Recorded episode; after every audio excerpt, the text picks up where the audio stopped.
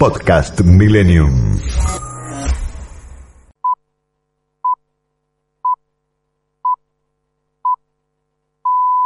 Buenos días. Son las 6 de la mañana en Buenos Aires, las 11 hora central europea, las 6 de la tarde en Tokio, en el lejano oriente. Bienvenidos a Sol de Madrugada. Quiero agradecerle al que me dio la idea de escribir un libro, que está ahí en primera fila, es Alberto Fernández. A él también quiero agradecerle. He pedido a Alberto Fernández que encabece la fórmula que integraremos juntos. Cuatro años escuchamos decir que nosotros no volvíamos más, pero esta noche volvimos y vamos a ser mujeres mejores. Puedo equivocarme, puedo cometer errores, pero ustedes saben que digo lo que pienso. Por favor, hay otras ocupaciones además de ser ministro, ministra, legislador o legisladora. Vayan a buscar otro laburo. El enfermo de Alberto Fernández, el ocupa de Alberto Fernández, el lunes a las 8 de la mañana estuviera haciendo una conferencia de prensa, se ve que además de ciego es sordo porque jamás ha escuchado nada, y no han hecho nada. O sea, no hay conducción política en el gabinete porque el jefe de gabinete es un payaso. El tipo está así, atrincherado en la Casa Rosada. Y él es un ocupa, porque no tiene votos, no tiene legitimidad, no lo quiere nadie cada día, porque la derecha, si tiene que votar derecha, tiene a Macri, tiene a los ultras, le sobran opciones. Mirá si va a votar a este mequetrefe que aparte no sirve para nada. Me molesta lo del exceso del uso del peronismo para todo. Se explica todo con la palabra peronismo. Yo fui diputado con Perón en el 73, que fue lo último del peronismo. Después vino el Turcomenes, tuve dos años. Fernanda Vallejos es un desastre y acá lo que hay es una situación que es la siguiente. Para mí, se rompió la institucionalidad en una Argentina que en su decadencia, que tiene 45 años y que cambia de gobierno, pero no, no marca otra cosa que la decadencia, a Macri le costó cuatro años que le estalle y a Alberto. La Argentina perdió las ideologías hace muchos años. Hoy es prebenda pura y las ideas no existen al lado de la dependencia a las cajas. Se murió Perón y vino la gorilada. Yo era testigo, hermano. Yo creo que lo que está planteando Cristina es una queja sin salida. O sea, para mí, el planteo es suicida. Maestro Astor, Amelita, ¿le ponen música a esto? Las tardecitas de Buenos Aires tienen ese qué sé yo, ¿viste? Salgo de casa por arenales, lo de siempre en la calle y en mí, cuando de repente de atrás de ese árbol se aparece él. Mezcla rara de penúltimo linchera y de primer polizonte en el viaje a Venus. Medio melón en la cabeza, las rayas de la camisa pintadas en la piel, dos mediasuelas clavadas en los pies y una banderita de taxi libre levantada en cada mano. Parece que solo yo lo veo, porque él pasa entre la gente y los maniquíes le guiñan, los semáforos le dan tres luces celestes y las naranjas del frutero de la esquina le tiran azares. Y así, medio bailando y medio volando, se saca el melón, me saluda, me regala una banderita y me dice, ya sé que estoy piantao, piantao, piantao. ¿No ves que va la luna rodando por Callao?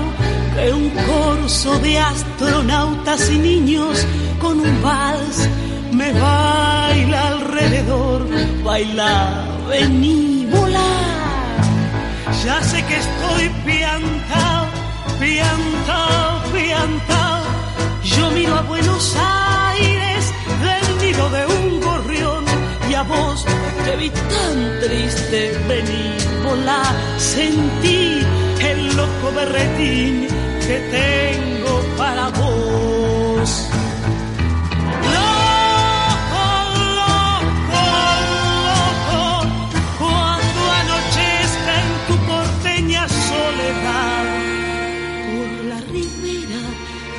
sábana venderé con un poema y un trombón a desvelarte el corazón.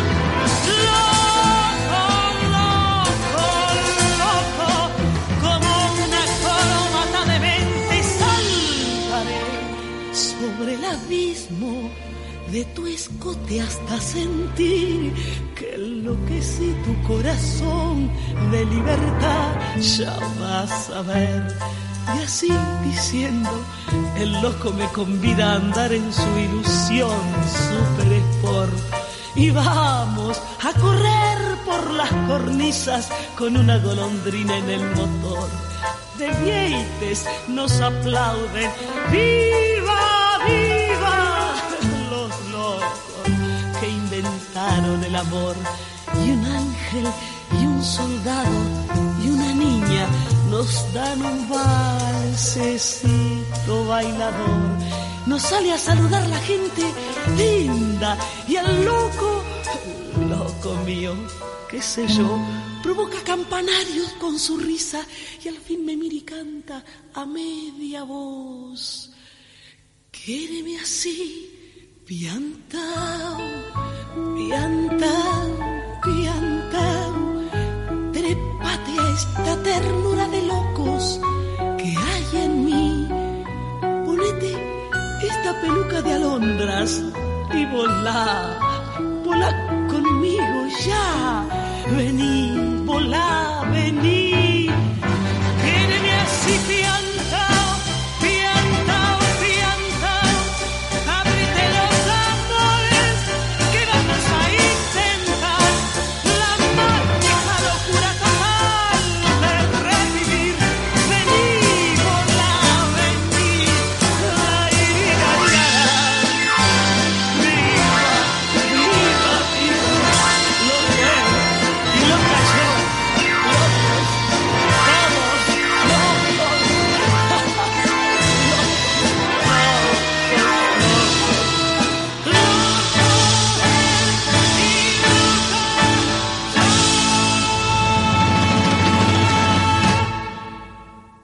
Este espacio es auspiciado por Grupo PGH. Más de 100 años de historia en la innovación, el desarrollo y la comercialización de productos y soluciones tecnológicas de vanguardia que ofrecen respuestas a las necesidades de las personas, los organismos públicos y las empresas del mundo. Grupo BGH. Te adelanto por qué cobrar tu sueldo en Galicia te conviene. Porque puedes pedir un adelanto de sueldo todos los meses a tasa cero por un año. no te digo que te conviene. Empezá a cobrar tu sueldo en Galicia y llévate hasta 36 mil pesos en tu nueva tarjeta de crédito o pedí adelanto de sueldo a tasa cero durante un año. CFT, ATNA, IT, a 0% adelanto de sueldo a tasa 0% por 12 meses válido hasta el 31 del 12 de 2021. Otorgamiento de tarjeta de crédito vigente hasta el 30 del 9 de 2021. Vigencia y condiciones en bancogalicia.com. Air Europa. Vuele a toda Europa con la flota más moderna y eficiente. Nuevos protocolos de seguridad, mayor flexibilidad en cambios y siempre los mejores precios con la mejor financiación. Air Europa. Tú decides. Señoras y señores, en el Banco Ciudad queremos que saques tus proyectos del banco de suplentes.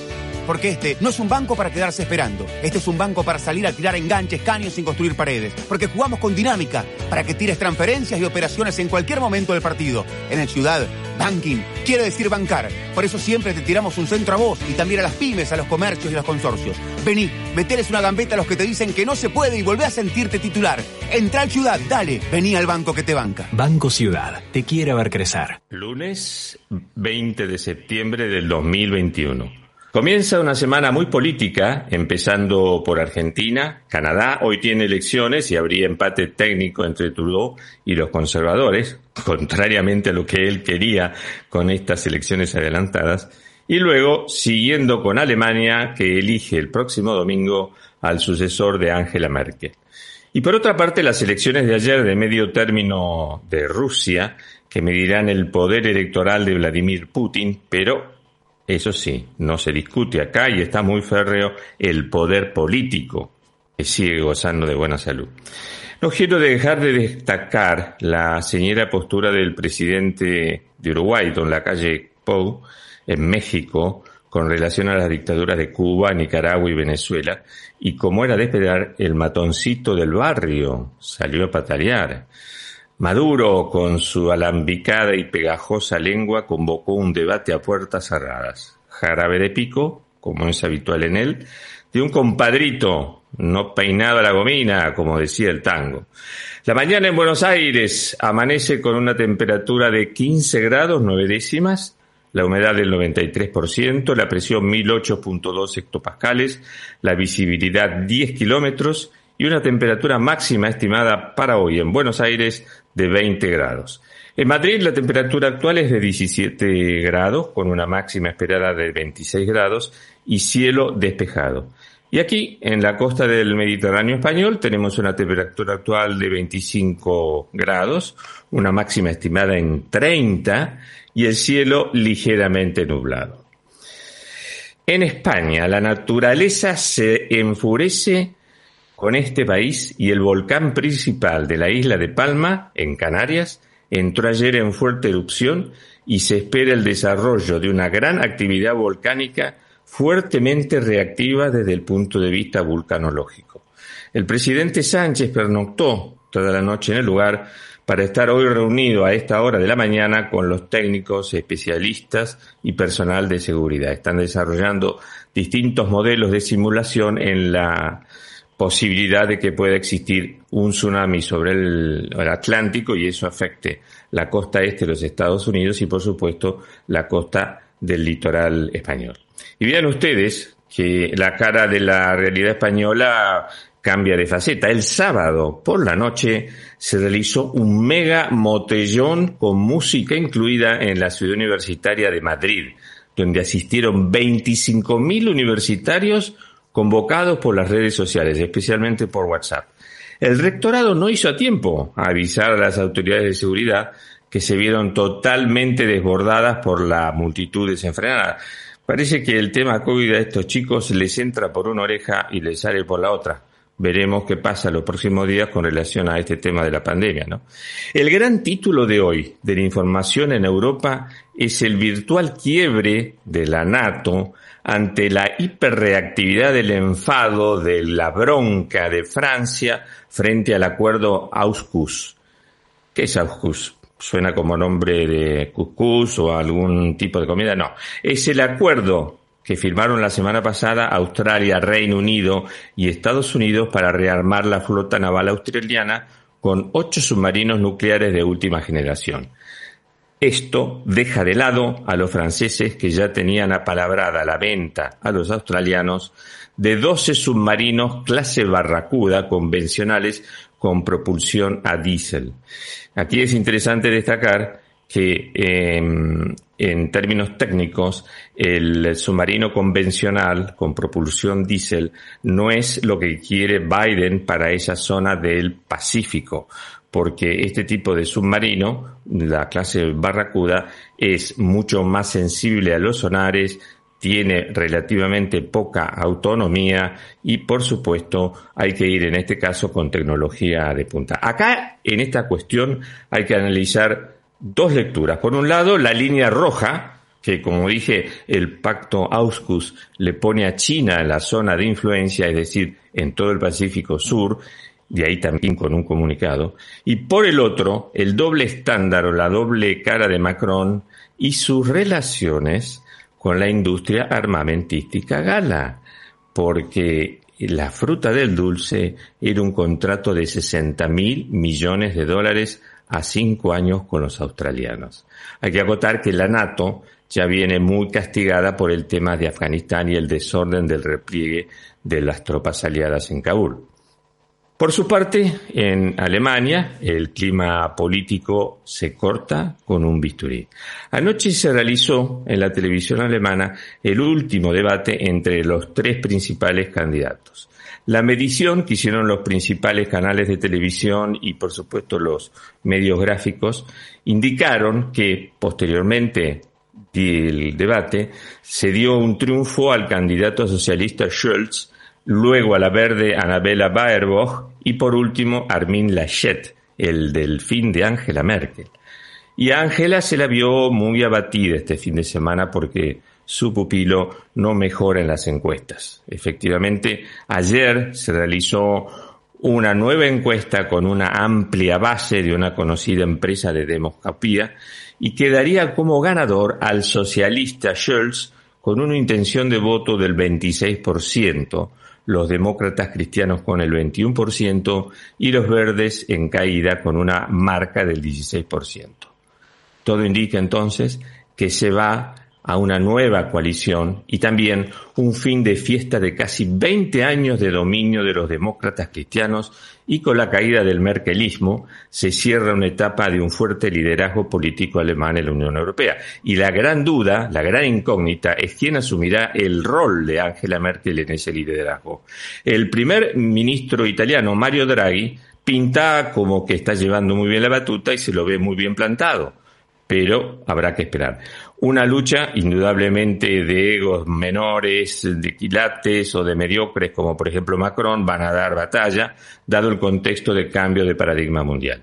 Y yendo un poquito más allá de esta visión, en realidad hay que mirarlo como que ya están terminando 25 años dorados con que gozó la Unión Europea.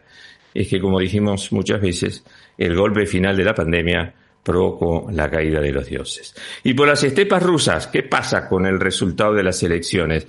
Pues Putin, como era razonable esperar, con el 60% de los votos escrutados hasta ahora en la mañana con su partido Rusia Unida, eh, tuvo el 47% de los votos frente a un 54% en las elecciones anteriores y repuntó el odiado Partido Comunista, Comunista con un 21%, subió 11 puntos. Hay que tener en cuenta que el mecanismo de las elecciones rusas es complejo ya que por un lado se elige una lista de partidos y también se eligen diputados por sus circunscripciones, porque las cifras estimadas todavía se pueden modificar.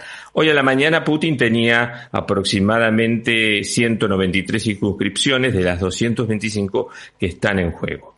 A nivel de la Unión Europea, en Bruselas, la alemana Ursula von der Leyen, presidente de la Comisión Europea, el viernes desconectó el modo emergencia con relación al tema COVID. Personalmente creo que se están, eh, están adelantando los temas en este sentido. Bruselas cree que con los altos índices de vacunación de la Unión Europea, empezando por ejemplo con Portugal y con España, que ya tienen el 80% de la población con pauta completa, el fenómeno COVID para los ojos de Bruselas parecería estar dominado. Pero no creo que sea tan así. ¿eh? Se acerca el invierno, las cosas cambian, en fin, ¿eh? es un tema para monitorearlo y manejarlo con mucho cuidado. vean ustedes que, por ejemplo, los vecinos del Reino Unido no esperan lo mismo por el contrario, eh, Johnson acaba de lanzar su operativo invierno con tres niveles de plan, de menor a mayor dureza, el plan A, el B y el C, siendo el último, el C, el más duro y prevé confinamientos. En fin, así es como está el mundo.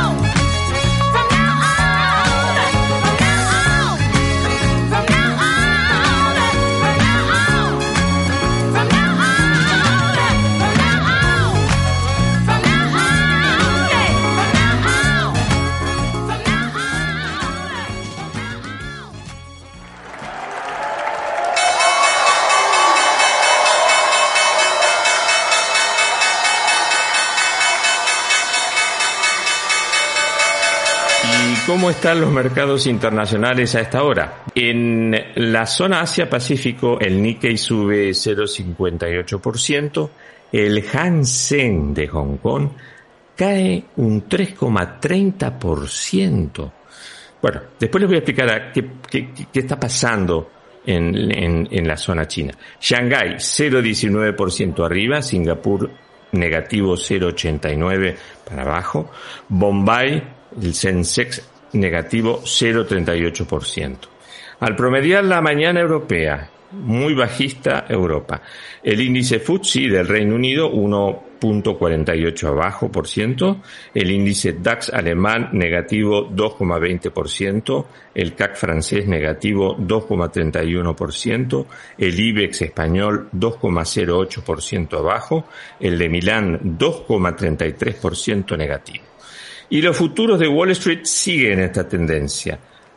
Ahora el Dow Jones está presentando una caída del 1.43%, el Standard Poor's 1.22% y el Nasdaq de las tecnológicas 1.06%. Todo, como dije, en negativo.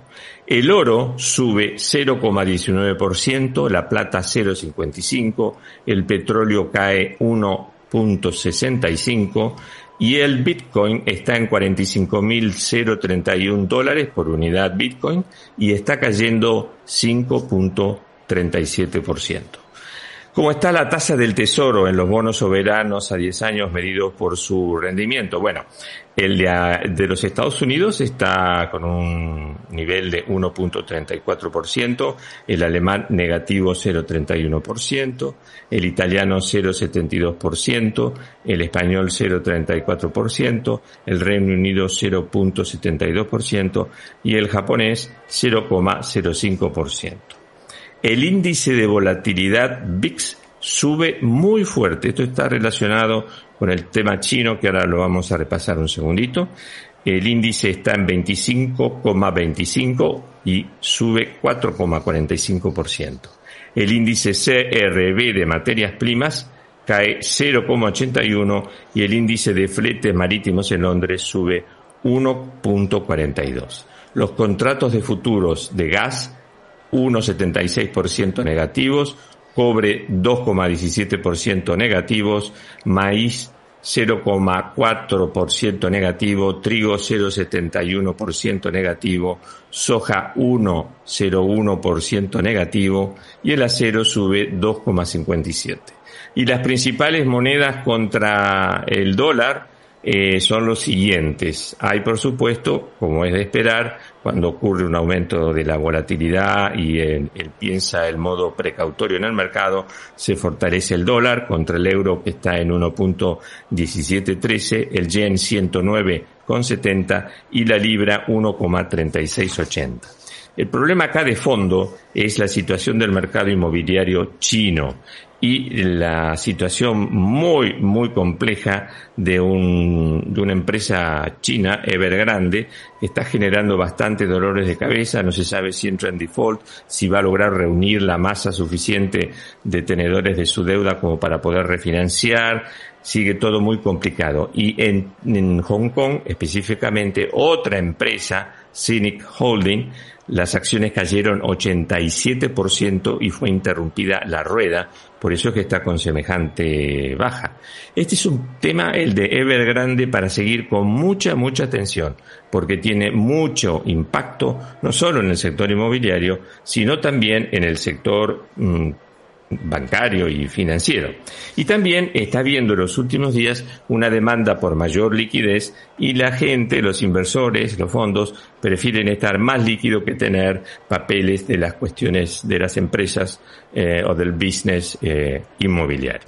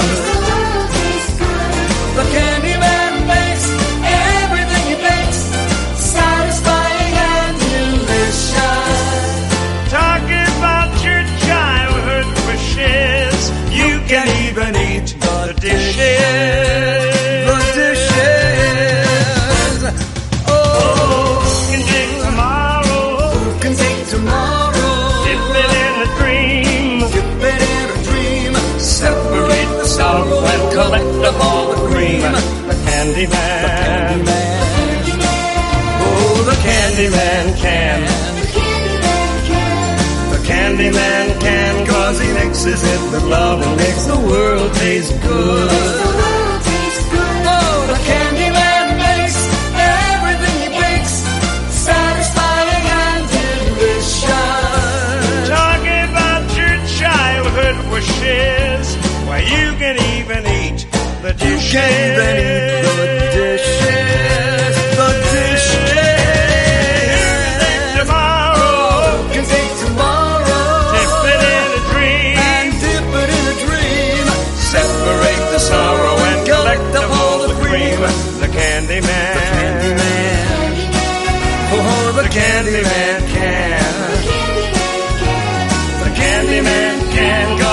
mixes it with love and makes the world taste good.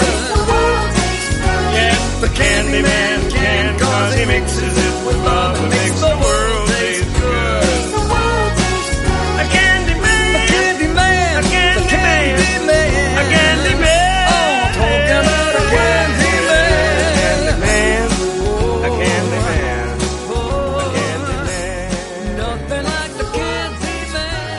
muy interesante publicado el fin de semana por el diario brasileño La Folia de San Pablo, una encuesta de Datafolia, que dice que Lula vencería a Bolsonaro 56% a 31% si las elecciones en Brasil fueran en el día de hoy.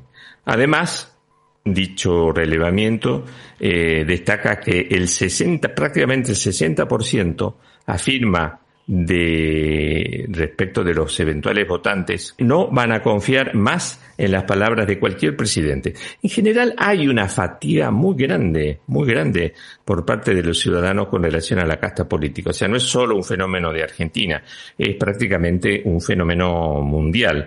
Y en ese sentido también se nota aquí en España y, por supuesto, en Alemania. Aquí está el top de las seis y media, las once y media en Europa. Tiempo de publicidad en Millennium. Bavarian. Taller oficial integral Honda. Se realizan trabajos de mantenimiento preventivo. Servicio oficial, repuestos y accesorios originales. Taller de chapa y pintura. Trabajamos con todos los asegurados. Ubicados en la calle General Hornos 930-940. Barracas, a minutos del microcentro y Puerto Madero. Solicita un turno al 4301-1810. Mantén el valor de tu Honda. Bavarian. Taller oficial integral Honda. Escucha Millennium en tu teléfono con nuestra nueva app. Nuestra nueva app. Podés escribirnos en vivo y estar más conectado. Estar más conectado. Con todos los programas de tu radio. Radio. Ahora Millennium te acompaña a todas partes. A todas partes. Club Ciudad de Buenos Aires te invita a ser parte en sus 100 años de vida. Vení, conocelo. www.clubciudad.org.ar Un lugar para disfrutar en familia y en el que tus hijos podrán iniciarse en varios deportes. Convivir es cuidarnos. Legislatura de la Ciudad Autónoma de Buenos Aires.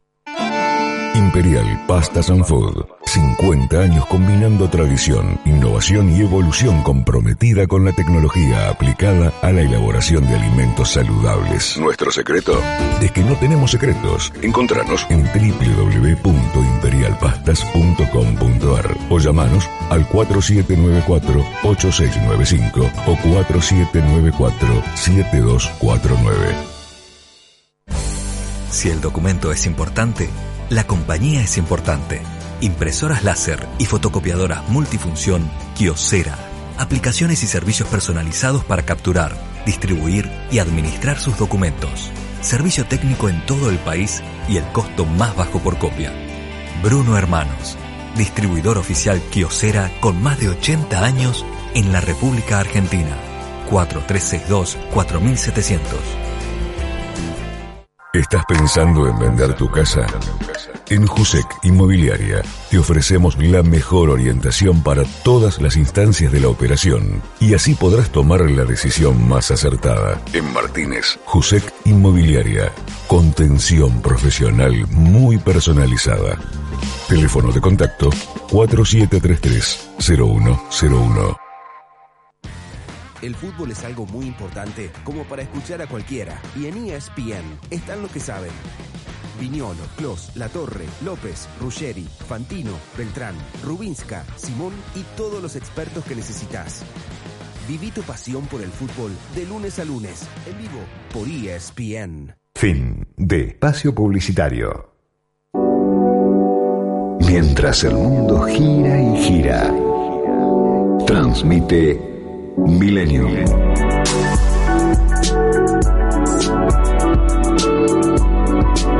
...106.7... Entre la realidad... ...y el deseo...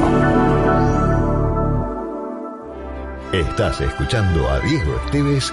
...en Sol de Madrugada... ...con toda la información internacional... ...en vivo desde España... ...para FM Millennium... ...en el 106.7... ...y en www.fmmillennium.com.ar...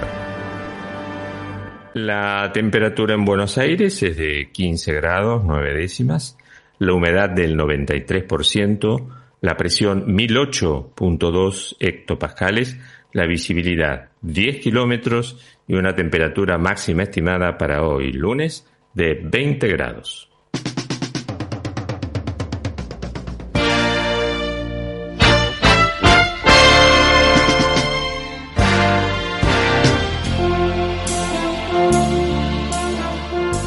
Y en nuestra entrevista de hoy vamos a conversar con nuestro distinguido invitado, periodista, ex secretario de redacción de Primera Plana, columnista del diario La Opinión, director periodístico de ámbito financiero y actualmente miembro de número de la Academia Nacional de Periodismo y columnista de perfil. Me refiero a Roberto García. Buen día, Roberto, ¿cómo estás? Muy bien, ¿vos cómo estás? Bien, bien, acá siguiendo los acontecimientos de Argentina y que por supuesto tienen un gran rebote internacional, como la columna del día de ayer en el Financial Times, hablando nada menos que de Argentina y hasta de la diputada Vallejos, ¿no? Pero lo que sí exporta es un gran desorden, un gran caos que te pregunto ya de entrada, ¿es un- una crisis política o es una crisis institucional? ¿Qué dimensión le das, Roberto? Todas las dimensiones acompañan este proceso eh, y además determinados por el, el resultado electoral, que es un, un falso resultado electoral porque como vos sabés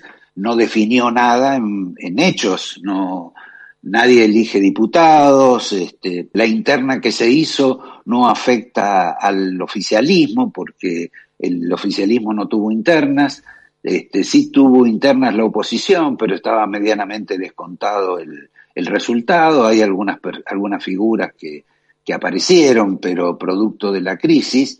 Eh, pero lo cierto es que en ese ensayo electoral se demostró una, un declive, un fuerte declive de, del, del gobierno en la, en la apreciación popular y parecería un anticipo de lo que podría ocurrir el 14 de noviembre, que es donde verdaderamente se juegan los cargos. Y eso determinó una crisis política dentro de la administración y una crisis de tipo institucional por la irrupción casi brutal de Cristina de Kirchner, este, amenazándolo a Alberto, eh, Alberto asumiendo, hablándole a los argentinos como si todos fuéramos del, partido que gobierna. Él habla de nosotros, presidente de la nación, que habla de nosotros y en realidad está hablando de lo que es el frente oficialista, te revela la crisis institucional y, e inconsciente que vive la Argentina, tanto por el lado de Alberto Fernández como por, el lado de Cristina de Kirchner. En tu columna publicada ayer en el perfil donde hablas de, me causó gracia el nombre, ¿no? Un sainete de larga duración. Vos planteás, a, a mi juicio, dos aspectos muy sutiles. Por un lado, la cuestión judicial de la viuda de Kirchner, y, y por el otro lado, hacías mención a los efectos colaterales que puede tener esto en los dos años a futuro. ¿Por qué no, no profundizamos por ese, por ese lado de tu columna? Porque como bien vos decís, lo sucedido, sucedido está. También le pasó a Macri, por eso yo insisto que las pasos no, existen, no sirven para nada. Macri tuvo el mismo problema. Interpretó que él iba a ganar, ganó Fernández y el mercado automáticamente le arranca de evaluaciones, ¿no? Exacto. Mira, con el tema judicial todos saben, eh, todos sabemos que ella participa en el tema político y recuperó para las elecciones, para, para poder eh, ganar las elecciones, un espacio que antes no tenía y eso de un modo u otro eh, se trasladó a otros poderes, al poder legislativo y al poder judicial. En el poder judicial ella tiene una serie de causas muy avanzadas, algunas imposibles, casi te diría de, de detener, Ajá. este, que eh, la, comprometen y particularmente comprometen a la hija, que es un eh, factor que en, la vida familiar tiene mucha importancia, sobre todo para, para Cristina. El hijo, digamos, eh, está más protegido, es diputado, eh, se apropió de la herencia política, pero la chica, más allá de, de lo que piensa o la ideología que tiene, lo cierto es que no es una desamparada, pero digamos que no, no, no tiene esa protección del poder que la madre sí tiene que tratar de cubrir. Eh, en ese plano, si ella, si bien no ha sido eficaz la administración de Fernández en resolverle los problemas judiciales a, Cristina, porque te insisto, algunos de ellos son muy difíciles de resolver, pero bueno, falló se equivocó en, en las estrategias, este, al revés, por ejemplo, de Scioli, al revés inclusive de Macri, al revés de otras figuras políticas, este, que sí más o menos se vienen escapando o evadiendo o retrasando todos los, todas sus causas judiciales. En el caso de Cristina, eh, como suele decirse que la justicia funciona un poco de acuerdo a la naturaleza del poder, la naturaleza del poder de la última elección y este, parece conducir a que, eh, a que el, el gobierno ya no tiene la consistencia que parecía que tenía después de haber triunfado hace dos años. En consecuencia, hay una, un, un anticipo, este anticipo simbólico que fueron las primarias, a confirmarse quizá en, en noviembre, no, no sabemos, pero lo cierto es que tiene un impacto en, en un cuerpo, el judicial, sometido a la política. Y, y ese impacto, ahora, si ella pierde poder y Alberto Fernández pierde en poder, se vuelve mucho más complicado el, el panorama eh, judicial de ella y también el de alguna gente que está con ellos. Este, y, por ejemplo, la variación en el, en el Congreso, sobre todo en el Senado, si llegara a producirse y le pierde, y pierde mayoría el, el gobierno, y bueno, vos, no- vos ya no vas a poder imponer, por ejemplo, la designación del jefe de los fiscales de la Argentina Claro. es que es un, un problema que viene repitiéndose hace mucho tiempo, porque Macri tampoco pudo imponerlo, pero este, ahora, si la elección de noviembre sale más o menos como la que salió esta vez, y da la impresión de que Cristina pierde la autoridad en el Senado, y en diputados está descontado que no van a conseguir eh, los dos tercios que perseguían, este, que pueden perder un, que pueden perder volumen y por lo tanto eso eh, le, le- le- le quita volumen al- a la experiencia kirchnerista y los enfrenta a situaciones que son complicadas en términos institucionales, pero que son mucho más complicadas, a mi juicio, en términos personales. Y ese es el caso de Cristina, porque ella tiene, digamos, vive con la chica, la chica, la verdad que no sé si está en pareja o no ahora, pero tiene, tiene una hija, este, es casi la, la- la única hija, la única nieta que ve Cristina, porque los otros chicos, los de Máximo, están en el sur, tiene que ir al sur a verlos, este, y digamos, es un poquito eh, diferente el, el trato con uno y con otro, y, y bueno, y, y ella este, naturalmente está eh, complicada ella, pero también complicada la hija, ese es el punto. Hasta donde yo sé, Florencia tuvo algunos problemas médicos importantes, tratamientos en Cuba y demás, que bueno, eh, le afectaron incluso emocionalmente por estos temas, ¿no? Suena como razonable la preocupación de la madre. Te podría decir, a esta altura de las circunstancias son cosas que hay que evaluar mucho antes, ¿no? De hacer determinadas cosas. Claro, lo que pasa que, que por ahí este, la madre tampoco hizo eso, ¿no? No, tal Este, cual, tal cual, tal cual. ¿Entendés? Por ahí lo hizo el padre, por ahí en alguna medida el hermano también ante una situación muy particular donde todo, al, al morir el padre, al, al- perder algunos este, lazos este, situaciones que tenían medianamente cerradas, después resultaron que no estaban tan cerradas. Y esta chica, este, bueno, lo de, lo de Cuba es medio raro porque cuando ganaron la elección se curó de inmediato, ¿no? Pero sin duda que está afectada por, por las causas judiciales y, y esa y ese problema se lo traslada naturalmente a la madre, porque es la madre la que, la que tiene que resolver este asunto y no puede resolver ni lo de ella ni lo de la hija. En el caso, cuando uno lee la Argentina desde el exterior, eh, tenés otra impresión en el sentido de que los medios, en general aquí europeos, que siguen, en el caso de España, muy de cerca lo que ocurre en Argentina, tienden a indudablemente amplificar algunos de los problemas. Por ejemplo, en muchos medios este fin de semana ya parecía como que empiezan unas semanas hasta, hasta noviembre de gran holgorio monetario y de, de, de prebendas y demás. Ayer este, estaba en los diarios dominicales de Buenos Aires el hecho de que se va a monetizar un pago del Fondo Monetario Internacional. Ese, ese dinero que se va a expandir es muy peligroso en el mercado, 420 mil millones de pesos. Es una circunstancia más difícil. Sabemos cómo terminan estas historias, ¿eh? porque ya pasaron en el pasado. ¿Qué otra cosa puede ofrecer el, este kirchnerismo al electorado para cambiar el, el, resultado del, de las?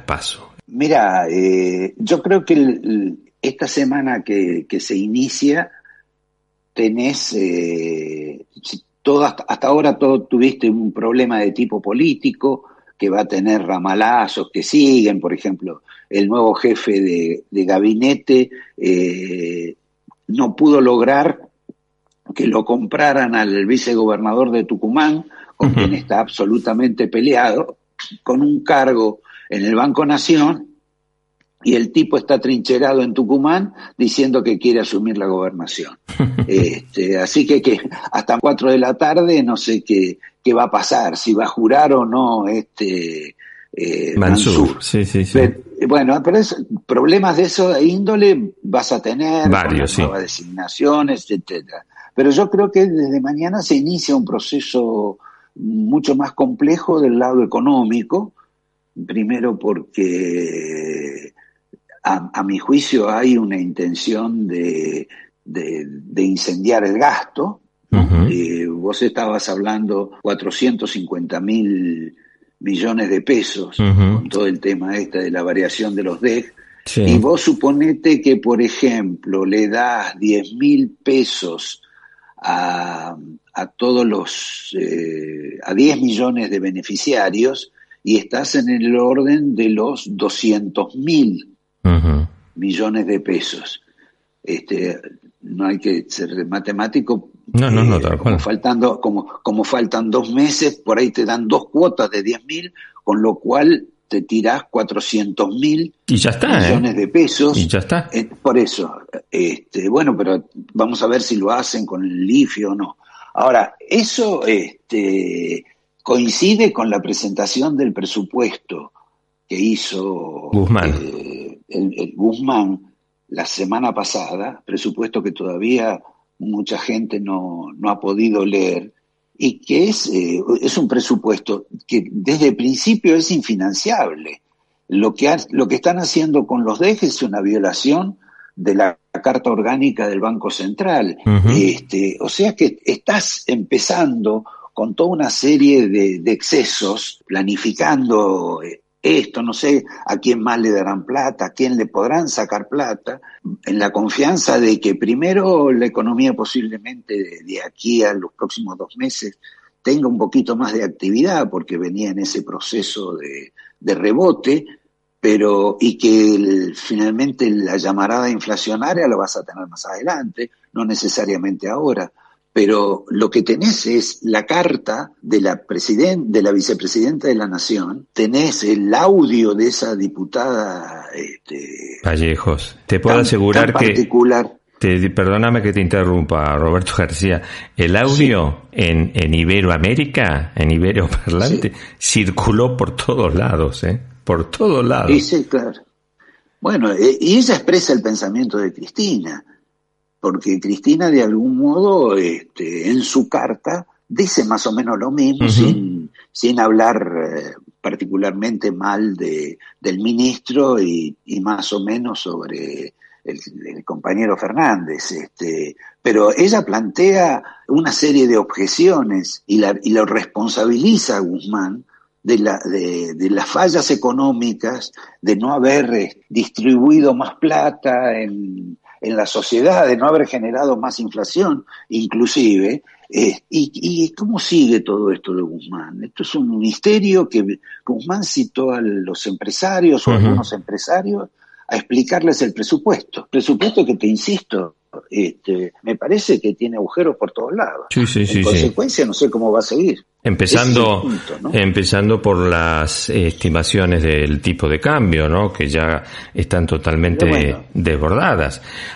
Respecto de este, respecto de esto, mi querido Roberto García, cuando hablas de Guzmán, ese, como decimos aquí en España, riff y rafe, que primero te critico y después te digo que estás confirmado, ¿fue tan así? ¿Fue tan así? ¿Hubo ese llamado telefónico? Porque a esta altura del partido me permito dudar de todo, ¿no? Sí, no, pero hubo ese llamado telefónico, pero lo curioso es que ella le hizo ese llamado telefónico y simultáneamente estaba escribiendo la carta Claro, que claro, publicó claro. al día siguiente. Tal cual. Eh, por, eso te, Entonces, pre- eso- por eso te hacía la pregunta, tal cual. bueno, eso revela un caso de, de esquizofrenia que hay dentro del gobierno. No, no particularmente en una persona, sino que la, la mayoría de las actitudes son así, es, es todo, han entrado en una espiral sumamente peligrosa Sí. y de desconcierto. No sabés, vos no sabés a quién responde el ministro del Interior. ¿Es leal al presidente o es leal a la vicepresidente? Demostró que es leal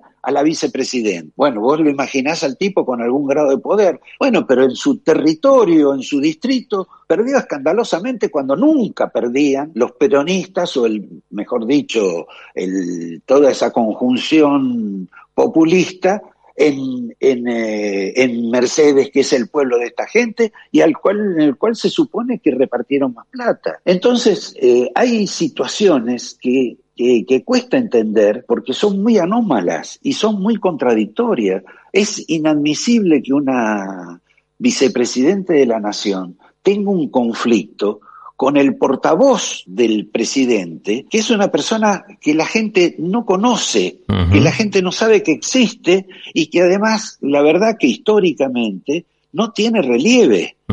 Ahora, ella hizo una pelea, este, digamos, el, el match del siglo contra este caballero, que puede estar sentado al lado nuestro y nadie sabe quién es. Sí, sí, además, como Este, se dice por ahí, ni le conocemos la voz. Ella, lo, ella misma lo dice. sí, sí, sí, sí. Cristina misma lo dice. Entonces, tenés episodios de eso. Después tenés, por ejemplo, el gran drama de ellos es perder en la provincia de Buenos Aires. Es absolutamente inesperado que eso fuera a ocurrir. Pero resulta, Diego, que, que eso ocurrió ahora. Pero lo perdió por, por una diferencia de, de cuatro puntos y pico nada más. Vos podés dar vuelta a esa situación. Ahora, es, parece bastante compleja que vos ves, des vuelta a esa situación generando una crisis mayor. Me parece a mí. No, no, que yo lo comparto, un- Roberto, yo comparto con lo que vos decís. común. En la prensa mundial, en la prensa europea, todo ese tema se planteó, porque esto salió en los diarios italianos, en los diarios eh, franceses, en el Reino Unido, aquí en España, por supuesto, el que tomó la voz campante del tema fue el diario El País, indudablemente, porque, bueno, hay un interés ideológico de por medio, pero ahora, suponte en tren de conjeturas, en tren de conjeturas, ¿es manejable la Argentina en un escenario post-electoral con un resultado muy parecido al de las PASO de, de los otros días? Sé que es una pregunta hay- difícil, sé que es una pregunta difícil, pero vos sos un excelente, es- vos sos un excelente periodista. Sí, pero lo- lo- los acontecimientos hoy te, te sorprenden todos los días en forma, realmente te deja atónito. Tomá este caso que recién mencionamos del jefe de gabinete. Se supone que el jefe de gabinete, antes de asumir, ya arregló su problema, además que lo planteó el problema. Dijo, yo acepto, yo agarro la, la jefatura de gabinete, pero miren que tengo un lío bárbaro acá en Tucumán. Si yo me voy, se queda mi principal enemigo al frente de la provincia. Así que, que sáquenmelo de acá. Ah, sí, no te hagas problema. El tipo está para jurar y al otro no lo sacaron. ¿Entendés? Y le puede desmontar todo lo que este hombre ha hecho en Tucumán, donde además, por un margen un poco más estrecho, pero ganó. Y él le ganó al otro. O sea que de pronto tenés la situación que este lo pasan de jefe de gabinete y el otro que perdió queda como gobernador. Inclusive va en contra de la voluntad de la gente que fue a votar en las primarias. Esto, esto es desopilante lo Sí, que sí, pasa en sí, sí, sí, sí, sí, sí. entonces eh, es, es muy difícil de prever, además, las personalidades que están en juego. Es- te diría que en, en alguna medida Alberto Fernández es un poco más previsible que otros, este, sobre todo por su, eh, por su proclividad a aceptar las instrucciones que le mandan, pero de, de Cristina, ¿qué sabes que puede hacer? Nadie sabe. ¿Qué puede pasar si, si vuelven a perder? Eh, Ya no es un tema si se radicaliza o no se radicaliza. Lo, lo normal, si no estuvieran otro tipo de acontecimientos como es la cuestión judicial, yo te diría que sería bastante lógico que se recomponga, que acepten finalmente la derrota, etcétera, pero es una, una caja de Pandora la Argentina, absolutamente una caja de Pandora. Roberto, yo te propongo que los próximos, en los próximos días volvamos a conversar, si te parece, siguiendo la evolución de los acontecimientos. Que tengas un buen comienzo de semana, Roberto. Muchísimas Igualmente, gracias. gracias, chao. Chao. Eduardo Bataglia, buenos días. ¿Qué tal? ¿Cómo estás, Diego? Muy bien, ¿y tú? Bien, bien, muy bien. Arrancando la semana, un día nubladito aquí, cielo cubierto. Se esperan algunas lluvias, hay baja probabilidad, pero puede haber algunas lluvias aisladas. Eh, linda charla con Roberto García. ¿Mm? Sí, interesante. Pero fíjate, Eduardo, que lo que surge de esa conversación ha sido la gran incertidumbre que se va a vivir los próximos días, ¿no? Sí. ¿Es así? Es el tema del día, sin dudas, aquí en Argentina, los cambios en el gabinete, lo que como novedad durante el fin de semana eh, conocimos que fue las modificaciones que impone también el gobernador Kisilov y lo que dijo Máximo Kirchner, que yo lo quiero tomar porque eh, es un desafío para el gobierno eh, y a la vez un compromiso con la gente, que esto no sea Y solo para, para ganar las elecciones o para revertir el resultado de las PASO, eh, sino para, para trazar un rumbo de la economía, que no sea simplemente una ayuda para los sectores más vulnerables, sino que marque un rumbo de lo que quiere el gobierno en los dos años y pico de gestión que le quedan, ¿no? Perdón, ¿y qué planteó Kichilov, este Eduardo? Eh, no, Kisilov los cambios en el gabinete. Y te Ah. decía, en relación a, a Máximo Kirchner, dice que los cambios eh, en gabinete y las medidas que se van a anunciar durante estos días no tienen que ver eh, solamente con, con un fin electoralista, sino que lo central no es noviembre, sino mejorar la calidad de vida de la gente. Digo, eso resulta como frase, eh, digamos, un compromiso, ¿no? De que no, no es simplemente para obtener un buen resultado en noviembre. Veremos qué pasa. Veremos qué pasa, sí, efectivamente. Aquí, te digo, en el caso español, eh, toda la atención está puesta en este volcán que ha entrado en erupción y los distintos modelos que son, en algunos casos, bastante pesimistas. Y, y luego, como planteé al comienzo del programa, las elecciones alemanas, porque ahí no solo se juega la presidencia o la Cancillería alemana, sino también el liderazgo de la Unión Europea que viene, por supuesto, bastante castigada, empezando por lo último que fue de Afganistán y terminando con todo el conflicto entre Francia, Australia, Estados Unidos. Macron retiró los embajadores de en Canberra y en, eh, Washington. En fin, eh, también semanas de incertidumbre y, por supuesto, eh, el nuevo paradigma está en plena evolución y la verdad que la dirigencia política no lo termina de entender. Sí. Yo lo veo así. Te escuchaba eh, compartir unos datos de, de Folia de San Pablo eh, con Sí. eh, la encuesta en Brasil, donde gana ampliamente eh, Lula. Si las elecciones fueran hoy en Brasil, se impondría por más de 20 puntos a Bolsonaro. Y vos hablabas de, a ver, la desilusión o el desencanto de la población no solamente de Brasil, ni de Argentina, ni de España, sino del mundo con la casta, con la casta política, ¿no? Es tan así que incluso cuando vos analizás etariamente y demoscópicamente esta cuestión, yo miraba ayer las cifras de después que terminó el, el debate televisivo de los tres candidatos en, en Alemania, miraba las reacciones eh, plasmadas en la encuesta que hicieron las cadenas de televisión y por ejemplo toda la, la- el grupo etario de los chicos de 18 hasta casi los 30 años, en su mayoría no saben a quién votar, eh, algunos, importante, importante grupo a los verdes, pero dicen como tampoco tienen propuestas, fíjate qué interesante, propuestas concretas, yo simplemente voté y puse una anotación, decía uno, eh, puse una anotación adentro del sobre diciendo que sea el futuro de Alemania el que lo defina, no sé, a veces creo que mm, está la desorientación de los jóvenes porque se mezcla la pandemia, elecciones, fíjate estamos teniendo una catarata de elecciones, este, y que eso demuestra la apatía por los intereses políticos, ¿no? Hay un divorcio creciente, y esto ya para redondear la idea, entre la casta política y la gente. Sí. no más. Entre los contribuyentes, entre los ciudadanos y por supuesto entre los jóvenes que van a tener que tomar la posta dentro de unos años de todo este, este rompecabezas, ¿no? Sí, y déjame decirte bueno, algo más. Eh, aquí en Argentina lo que yo voy percibiendo de lo que fueron las campañas y algunos esfuerzos de, de precandidatos, que hoy ya son candidatos y otros dejaron de serlo eh, porque no llegaron al, al piso para llegar a las elecciones de noviembre, eh, los esfuerzos por mostrar a los partidos políticos tradicionales eh, confiables, ¿no? Eh, hablando de doctrina y demás, como decías, a los jóvenes no les interesa absolutamente nada. ¿eh? Quiere que los políticos no, los defrauden y que, y que bueno, presenten proyectos eh, confiables, que, que tengan, que tengan sustento, eh, bueno, que no se les mienta. Exacto, la narrativa se terminó, Se por lo menos para la opinión pública. Sin Eso dudas. sí. Bueno, mi querido Eduardo, que tengas una muy buena semana. Ahí tenés a todos tus oyentes de primero lo primero. y yo me despido de los de ti con un gran abrazo y por supuesto con la música que escuchamos hoy, This Muy Will bien. Be por Natalie Cole y The Candyman, Barry Manilow y Sammy Davis Jr. Y por supuesto de entrada tuvimos la magnífica interpretación original de Astor Piazzolla con Amelita Baltar con la obra de Horacio Ferrer, Balada para un loco. Nos encontramos el próximo miércoles. Eduardo, te mando un abrazo, nos vemos y por supuesto allí estaremos pasado mañana a las 6 de la mañana. Así será. Cuídense. Un abrazo.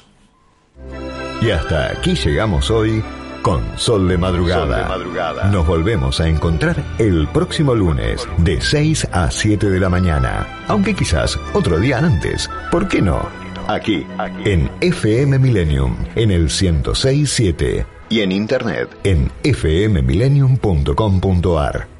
Sol de Madrugada, con la conducción de Diego Esteves, soporte técnico España, Manuel Díaz Quintana, operación técnica Buenos Aires, Alejandra Lescarboura y Facundo de Lorenzi. Locución Rodolfo Lagos.